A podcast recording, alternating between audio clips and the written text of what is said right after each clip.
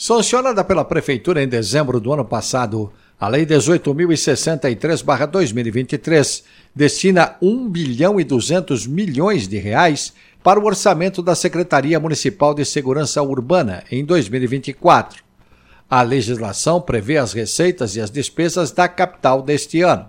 Em comparação com a proposta orçamentária apresentada no projeto original, houve um acréscimo no caixa da pasta de 0,42%. A Secretaria Municipal de Segurança Urbana existe na cidade de São Paulo desde 2002.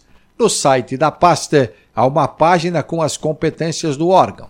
Lá estão descritas as atribuições que envolvem a prevenção e a redução da violência, da criminalidade e dos desastres naturais e tecnológicos.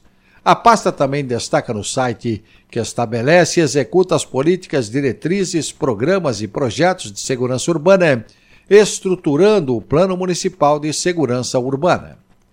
O projeto 578-2023, protocolado pela Prefeitura no final de setembro, apresentou uma proposta de 110 bilhões e 700 milhões de reais para o orçamento da cidade.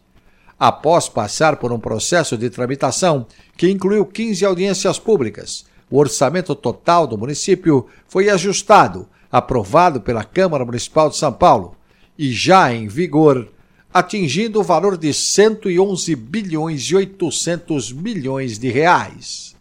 Detalhes no texto do jornalista Marco Calejo no portal da Câmara. sãopaulo.sp.leg.br